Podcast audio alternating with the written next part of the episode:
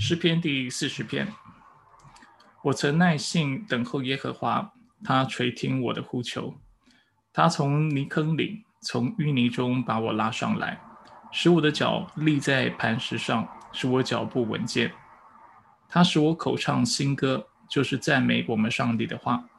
许多人必看见而惧怕，并要依靠耶和华。那依靠耶和华，不理会狂傲和偏向虚假的。这人有福了，耶和华我的上帝啊，你所行的奇事和你为我们设想的计划，多到无法尽数。若要述说成名，不可胜数。祭物和礼物你不喜爱，你已经开通我的耳朵。凡祭可赎罪祭，非你所要。那时我说：看哪，我来了。我的事在经卷上已经记载了。我的上帝啊，我乐意照你的旨意行，你的律法。在我心里，我在大会中传讲公义的佳音，看哪，必不制止我的嘴唇。耶和华，这一切你都知道。我未曾把你的公义藏在心里，我已陈明你的信实和你的救恩。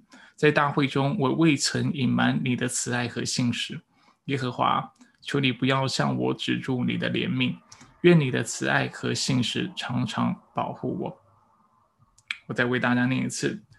四十章的第一节到第十一节，我曾耐心等候耶和华，他曾听我的呼求，他从淤泥中，从淤泥里把我拉上来，使我的脚立在磐石上，使我脚步稳健。他使我口唱新歌，就是赞美我们上帝的话。许多人必看见而惧怕，并要依靠耶和华。那依靠耶和华，不理会狂傲和偏向虚假的。这人有福了，耶和华我的上帝啊，你所行的奇事和你为我们设想的计划多到无法尽数。若要述说成名，不可胜数。祭物和礼物你不喜爱，你已经开通我的耳朵。凡祭和赎罪祭非你所要。那时我说：看哪，我来了。我的事在经卷上已经记载了。我的上帝啊，我乐意照你的旨意行。你的律法在我心里。我在大会中传讲公义的佳音，看哪，必不支持我的嘴唇。耶和华，这一切你都知道。我未曾把你的公义藏在心里，我已陈明你的信实和你的救恩。在大会中，我未曾隐藏你的慈爱和信实。耶和华，求你不要向我止住你的怜悯，愿你的慈爱和信实常常保佑我。我们一起低头来做个祷告。所以，就我们来到你的面前，主一早我们。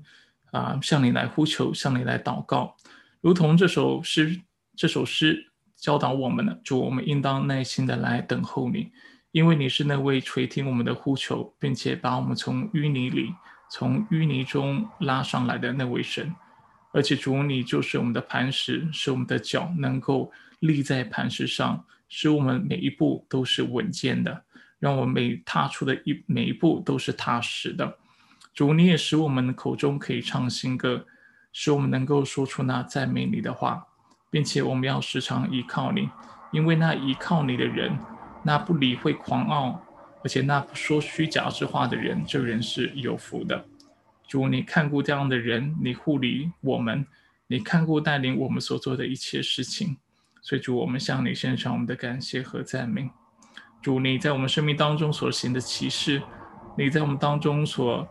啊，铺陈的计划，主是我们无法用自己的言语，用我们的言字，呃，就是我们的字句来成明说述说清楚的，是不可胜数的。主，你说呢？祭物和礼物你不喜爱，凡祭和赎罪祭非你所要。但是主，你乐意我们要来遵守你的旨意，并且将你的律法放在我们的心上。所以主，我们也祷告，愿我们。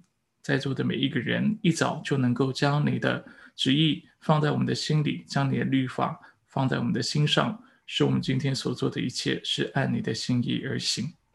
所以，主，我们感谢你，主愿我们除了知道你的话语，能够铭记你的律法之外，主，我们也能够活出你的话语，使你的公义不仅是藏在心里，更是在我们的行为上被展示出来，让我们成名。你的信实，成明你的救恩，并且将那佳音啊述说出来，你来指教我们，使我们不制止我们的嘴唇，让我们嘴唇总是能够说出那真理，像那先知一般，把你的真理啊陈明出来，并且把福音向那不认识福音的人能够讲清楚。所以，就我们来到你面前，愿你时常带领我们、怜悯我们，用你的慈爱和信实、信实复庇我们，也带领我们知道如何在生活当中继续来见证荣耀你。我们感谢你。以上祷告是奉靠主耶稣基督的生命求，阿门。好，我们来看 一点十七点一的前半段。就是基督教要义第一卷书第十七章的前啊第一段，我们仍然在谈论啊上帝的护理。那啊在第十七章呢，我们会稍微看到一些啊有关护理跟我们啊在认识上帝护理当中，可能我们会遇到的一些逻辑上面，或者是在理解上面的一些的冲突或困惑。那加文接着要借着用这一章为我们来说明一些我们可能心里会产生的困惑，让我们能够更深认识上帝护理的教义。所以，我们来看今天的内容，主题是上帝的道路，奇妙的护理。说到上帝的护理是何等奇妙，然而人心却倾向虚幻妄想，所以我们必须按照圣经正确善用此护理教义，不然就会陷入无法自拔的困惑中。因此，我们应当按照圣经来明白上帝预定与护理万事万物的目的与意义。神的护理有三要点：第一，必须从过去到将来的一切事物来认识；第二，他的护理主宰万事万物，有时使用媒介，有时没有媒介，有时甚至与一切媒介相反；第三。他的护理涵盖全人类，然而他特别看顾与治理教会，特别保守他的子民。另外，我们当注意，在护理的全程，经常彰显上帝的父爱与恩慈，或严厉的管教审判。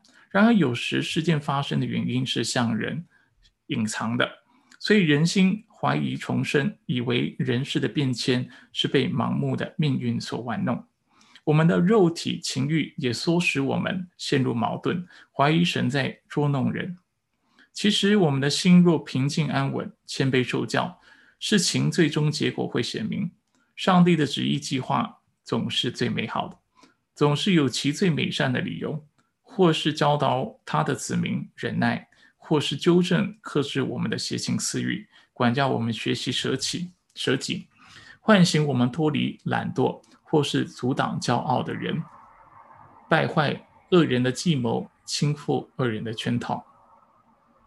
虽然从我们的观点来看，事件的原委是何等隐秘与何其难测，我们都必须坚信这些原因都是在上帝的计划掌控之内。所以，我们应当与大会一同欢呼宣告：主耶和华我的神啊，你所行的启示，比你向我们所怀的意念甚多。不能向你存名，若要存名，其实不可胜数。诗篇四十篇第五节，我们若数点，就比海沙更多。诗篇一百三十九篇十八节，他向我们所怀的意念是赐平安的意念，使我们有有盼望。耶利米书二十九章第十一节。好，我们再一次来看今天的内容。今天的内容教导我们上帝的护理的目的和意义。有三点是我们要特别留意、要注意的。他也在啊，今天的内容为我们陈明啊，上帝的父爱与恩慈，还有他严厉的管教，往往是明显的；但是有的事情却是隐藏的，却是不容易理解的。但是尽管如此，上帝背后总是有他的美意。那加尔文在今天的内容也稍微为我们说明了这些的美意包括了哪些。所以我们就来再次的看今天的内容，然后在过程中，我为大家再做一点补充和说明。所以加文告诉我们，上帝的护理是何等的奇妙，但是我们的心，人的心却是倾向虚幻和妄想。所以我们要非常留意，要按照圣经正确的教导来善用这个护理的教义。不然我们很容易陷入无法自拔的困惑中，而且陷入矛盾中。因此，我们要按照圣经来明白上帝预定与护理万事万物的目的与意义。在这里，加文告诉我们，神的护理有三要点，是我们继续必须要留意的。第一，必须从过去到将来的一切事物来认识。说到，当我们来理解上帝的护理的时候，我们不能只是啊去思考上帝从过去到今天为止他做的这些工作到底目的是什么。上帝的护理包括未来一些尚未发生的事情或我们尚未理解的事情。上帝的护理是啊融合整合了过去、现在跟未来的事情。所以，如果我们啊只停在现在的话，那我们就会认为上帝在做的。很多事情是没有意义的，但是我们不要忘记，上帝的国度存到永远，上帝是永恒的神，并且人的灵魂也是存到永远的。所以护理的工作一定要跟未来新天新地要发生的事情、上帝未来的审判等等啊一起纳入考量。所以，上帝的护理是从过去到将来的一切事物的认识。第二，他的护理主宰万事万物。有时候他会使用媒介，有时候没有媒介，有时候甚至与一切媒介相反。我们这段时间啊，在讲到啊基督的职分，也讲到在旧约圣经当中，上帝如何兴起先知、祭司还有君王，这都是媒介。啊，上帝如何在现在仍然使用他的百姓，使用我们这些门徒主的门徒来散播福音啊，来完成他在地上的工作。所以，上帝有时候会使用媒介。我们说到上帝护理世界，如何是透过自然律，透过大自然的一些的定律，对不对？透过医疗，透过科技，这是使用媒介。但是上帝也可以不使用媒介，他可以用他凭着他自己的大能，使瘸腿的人行走，行使瞎眼的人看见，使有疾病的人能够得着医治，使一个不赚钱的工厂能够赚钱，使一个不会。读书的孩子在他里面得着智慧。上帝不一定要透过媒介才能工作，有时候他会与一切的媒介相反。世上的君王可能敌对他，人心或者人的筹算还有计划可能敌对他，但是上帝的护理仍然能够成就。我们常说，就像耶稣基督被钉十字架，就是媒介与他对立，与他相反，但是上帝的旨意却。永远不能够啊被否认啊被抑制，所以第三，他的护理呢也还涵盖了全人类。然而他特别看顾与治理教会，特别保守他的子民。所以我们都知道，上帝有普遍的恩典给世人啊，不论是好人歹人，他都赐下啊雨水，他都使农作物能够啊收成。使所有啊的人都能够因为上帝的护理得着益处，但是圣经的确也清楚让我们看到，针对我们这些归属他的百姓，那些奉耶稣基督的名受洗，还有归入他的名下的子民，我们是特别被他看顾，特别被他护理的。我们除了有上帝的话，我们也有他的圣灵，他总是用圣灵。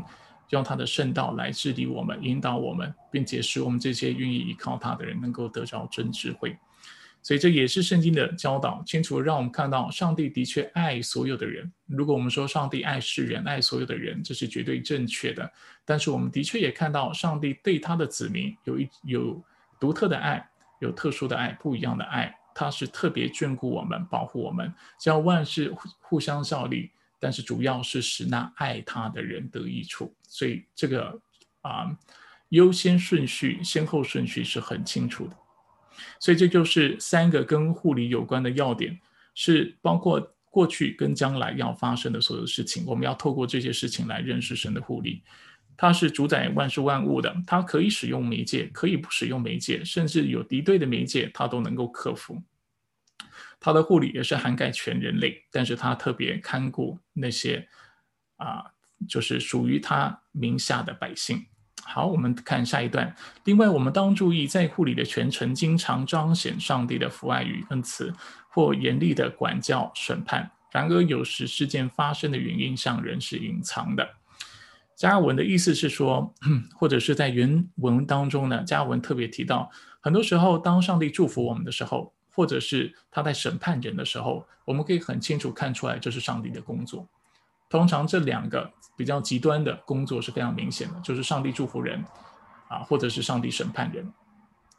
但是有的时候呢，啊，有的事情是上帝向我们隐藏的，就是看起来不像是上帝的工作，但是事实上他仍然在做工。这也是我们这段时间不断说的，上帝无时无刻都掌权，而且无时无刻都在做工。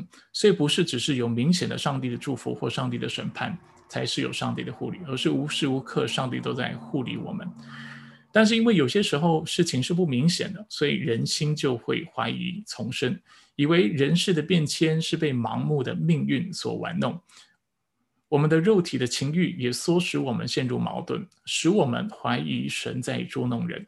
但是事实上，我们心若平静安稳、谦卑受教，事情最终结果会显明，上帝的旨意计划总是最美好的，总是有其最美善的理由。那我自己常用，这就叫叫做属灵的智慧。我常用智慧一词来描述这样的理解。真正信靠上帝、敬虔的人，他总是能够得着上帝的智慧，知道上帝在不同的事件当中，他其实是有那美善的理由，然后啊，用他的慈爱在对待我们。那上帝在苦难当中的作为是什么呢？加文为我们说明几个可能的状况。他说到，第一。或是教导他的子民忍耐，就是说我们这些依靠他的人能够学会怎样在主里、基督里学会忍耐的功夫。第二，或是纠正、克制我们的邪情私欲，使我们看到许多时候我们啊认为一些事情是苦难，是因为其实我们想要体贴我们自己的肉体，我们想要得到自己心里所妄想要得到的事物。所以，上帝有可能透过苦难来纠正、克制我们。第三，管教我们学习舍己，让我们看到许多时候我们是以自我为中心的。所以，透过一些苦难、透过一些困难和挑战，上帝管教我们，使我们学会怎么样放下自己，然后背起十字架来跟随他。第三，唤醒我们脱离懒惰，让我们看到啊，很多时候我们都是苦难临到的时候，我们才学会祷告。我们才学会敬虔，我们才学会亲近他。所以，为什么苦难要领导，就是要唤醒我们脱离懒惰，让我们能够在平常的生活当中，就时常的紧紧的来依靠他，追随他。第五，或是阻挡骄傲的人，败坏恶人的计划，倾覆恶人的圈套，让我们看到上帝透过这些的苦难，他能够，他会阻挡骄傲的人，他能够败坏。恶人的计划，倾覆恶人的圈套。那当然，有些时候我们自己也是，我们就是那恶人，就是那骄傲的人。那上帝会透过这些不顺遂的事情，来阻挡我们，来破坏我们的计划。所以，这是加尔文在这里啊几点，让我们看到为什么苦难会临到我们。他继续说：虽然从我们的观点来看，事件的原委是何等隐秘与何其难测。我们都必须坚信，这些原因都是在上帝的计划掌控之内，所以，我们应当与大卫一同欢呼宣告：主耶和华我的神啊，你所行的奇事，并你向我们所怀的意念甚多，不能向你成名。若要成名，其事不可胜数。让我们看到，上帝总是用他的啊慈爱来对待我们，如同我们之前看到诗篇第一百篇所说的：“他本为善。”他的慈爱永远长存，他的信实直到万代。对有信仰的人来说，这就是我们看待上帝、看待我们的方式。而且我们要有这个信心，知道因为他护理我们，因为我是我们是他的百姓，他在我们身上总是有，总是成就他啊所怀的意念，或者是他心里所想的那些的美事。他开始的善功，他必要完成，这也是我们时常祷告的。诗篇一百三十九篇第十八节也说：“我们若数点，就比海沙更多。”知道上帝在我们身上所行的奇事美事是不可胜数的。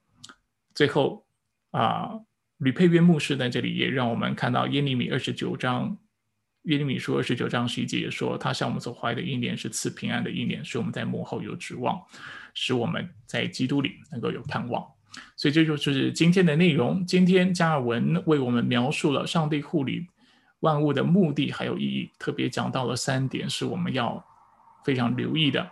他也让我们看到上帝并非只是在审判或者是在大大祝福我们的时候才动工啊。有些时候我们有这样的理解，以为只有这种时刻之下，上帝才护理我们，但却忘了上帝无时无刻护理我们。加文让我们看到，就是在苦难当中，上帝都有他的美善的理由。他或是教导我们，或是纠正我们、管教我们、唤醒我们，或是阻挡我们。最后，在第三段，我们也看到啊，当我们在神的面前无法去测透他的护理之功的时候，我们要学习透过他自己的话语向神献上赞美，因为知道上帝所为我们怀的意念是那次平安的意念。上帝总是。叫万事互相效力，使我们这些爱他的人得益处。好，我们接下来就花一分钟，我们来默想一下今天的内容。有感动弟兄姐妹，就可以带我们来做回应的祷告。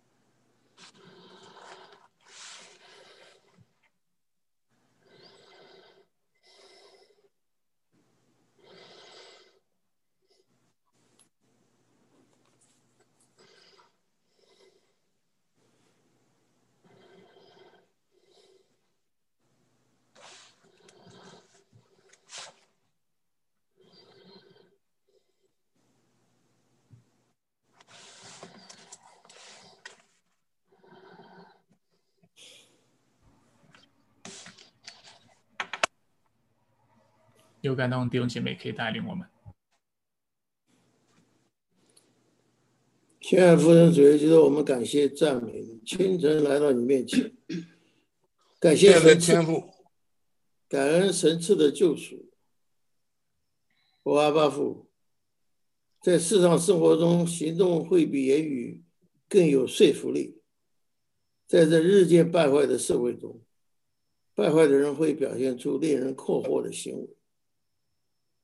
发出混淆视听的讯息，但上帝爱的行动所传达的讯息却清晰无比。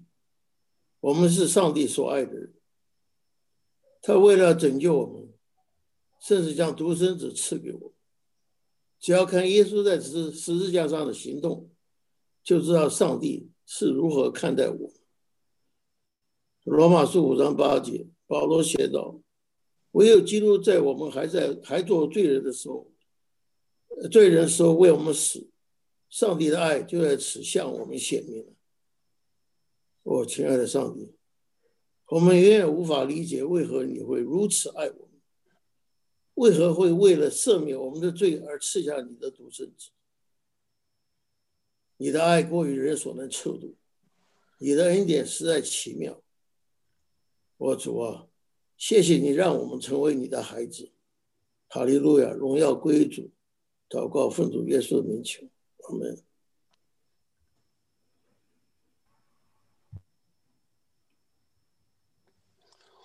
亲爱的天父，我们感谢赞美你。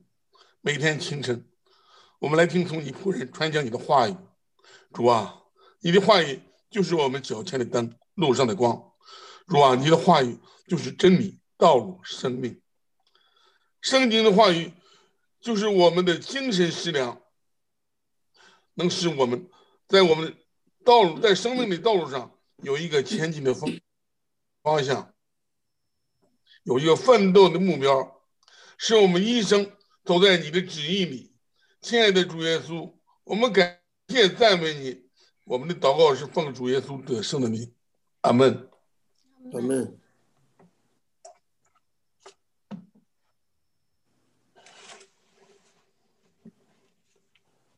亲爱的天父，我们感谢赞美你。哦，以赛亚书十二章二节，看呐，神是我的拯救，我要依靠他，并不惧怕，因为主耶和华是我的力量，是我的诗歌，他也成了我的拯救。哦，主啊，你的话语是何等的宝贵！主啊，你是眷顾人的神，我们要赞美你。主啊，求你帮助我们在患难中，不是看环境，而是听你的声音。你告诉我们不要忧虑，不要惧怕。主啊，我们用信心来仰望你。主啊，一切因为一切都是在你的手中。主啊，你是我们的力量，是我们的磐石。主啊，我们耐心的等候你。主啊，求你引导我们圣灵，帮助我们，使我们在你的恩典中长大成熟。哦，主啊，感谢赞美你。主啊，谢谢你每日的护理我们。哦，主啊，我们是何等的蒙福。主啊，我们感谢赞美你。祷告奉主耶稣的名求，阿门。阿门。阿门。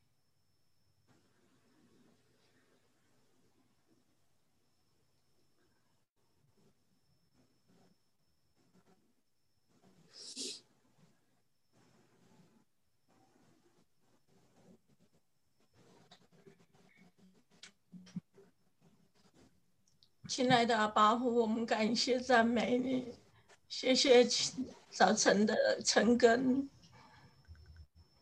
借着牧师的话语，再次来提醒我们：是的，我们常常筹算自己的道路，唯有耶和华你来指引我们的脚步。呀，求主来帮助我。让我在一切所行的事上，都能够以你为主，以你为大。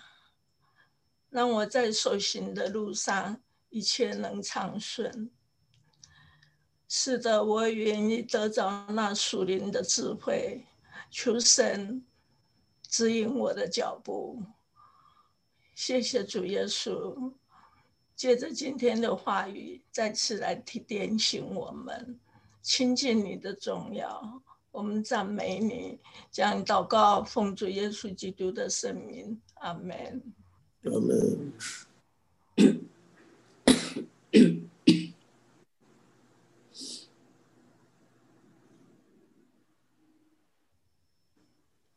慈悲怜悯的。圣天父，我们感谢你，赞美你，让我们清晨又来来到你的施恩宝座面前来聆听你的话语，并你向你献上感谢赞美。我们感谢你对我们这群罪人的怜悯与拯救。我们知道，不是我们做的有多好，也不是我们有什么可夸之处，不是因着你的怜悯和慈爱。是主了，你的护理是那么的奇妙细微，无所不至，无所无所不在，无所不能。但是我们因为人心的邪恶，往往忽略了你的存在，你的护理，所以我们要在你面前来认罪悔改。随时是的，你的道路高过我们的道路，你的意念高过。我们的意念，你的智慧是无法测度的。主耶稣，我们只能单单的来到你面前，谦卑认罪悔改。因为神啊，我们因着罪恶的本性和自己的一面，时常会走错路，行测试，最后致死恶果。但是。我们却转过头来埋怨你，把感恩的心丢掉了，把你当得的荣耀偷窃了。恳求你怜悯、赦免、饶恕。你若纠察罪孽，有谁能站立得住呢？神啊，恳求你来建立我们的生命，坚固我们的信心，建造我们死灵的祭坛，使我们的生命每天都被你更新。每天都有长进，也求你辞去我们人性当中的一切败坏、仇恨、嫉妒和纷争，推倒我们中间罪的隔墙，使肢体间充满由你而来的爱，来爱我们身边的人，让我们成为你圣爱的管道，把你的爱传递，使世人能闻到基督的馨香之气。就把荣耀归给我们在天上的父神。神啊，你早已预言，在末世时代有各样的假先知、假基督要出来迷惑多人。现在异端邪灵四起，求你捆绑魔鬼撒旦一切的搅扰和败坏。求主用真理装备我们，赐给我们聪明智慧，使我们能够分辨得清。而不被撒旦所迷迷惑，也求主保守我们的国家，也保守我们每个弟兄姊妹都不遇见试探，救我们脱离凶恶。愿以马内利的神与我们同在。我们如此祷告，乃是奉靠主耶稣基督得胜的名求。阿门。阿门。阿门。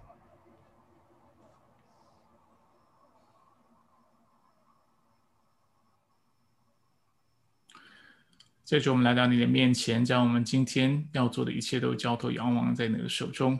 犹如我们刚才灵修时我们所说到的，主就是今天发生的一些事情是不顺心的，我们都不应该忘记主，你仍然用你的慈神爱所在牵引我们，你仍然用你的大能在托住我们。所以主，我们就是遇到困难，我们也要明白，就是在困难当中，主你也是。啊，你仍然向我们存着那美善的旨意，是要教导我们，是要使我们忍耐，是要纠正我们，是要我们离开邪情私欲，是要管教我们，使我们能够以基督为中心来过我们的生活，是要唤醒我们，让我们脱离属灵的懒惰，是要使我们谦卑，知道怎么样去服侍别人，是是要使我们成为那智慧人，怎么样透过你的话语。来看待我们所经历的一切，所以主，我们来到你面前，为今天我们所学习的一切向你身上感谢。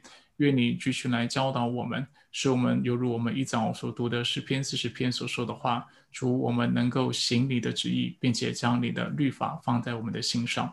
感谢你如此带领我们，保守我们今天的成根以及我们要做的一切事情。以上祷告是奉靠奉靠主耶稣基督的神名求，阿门，阿门。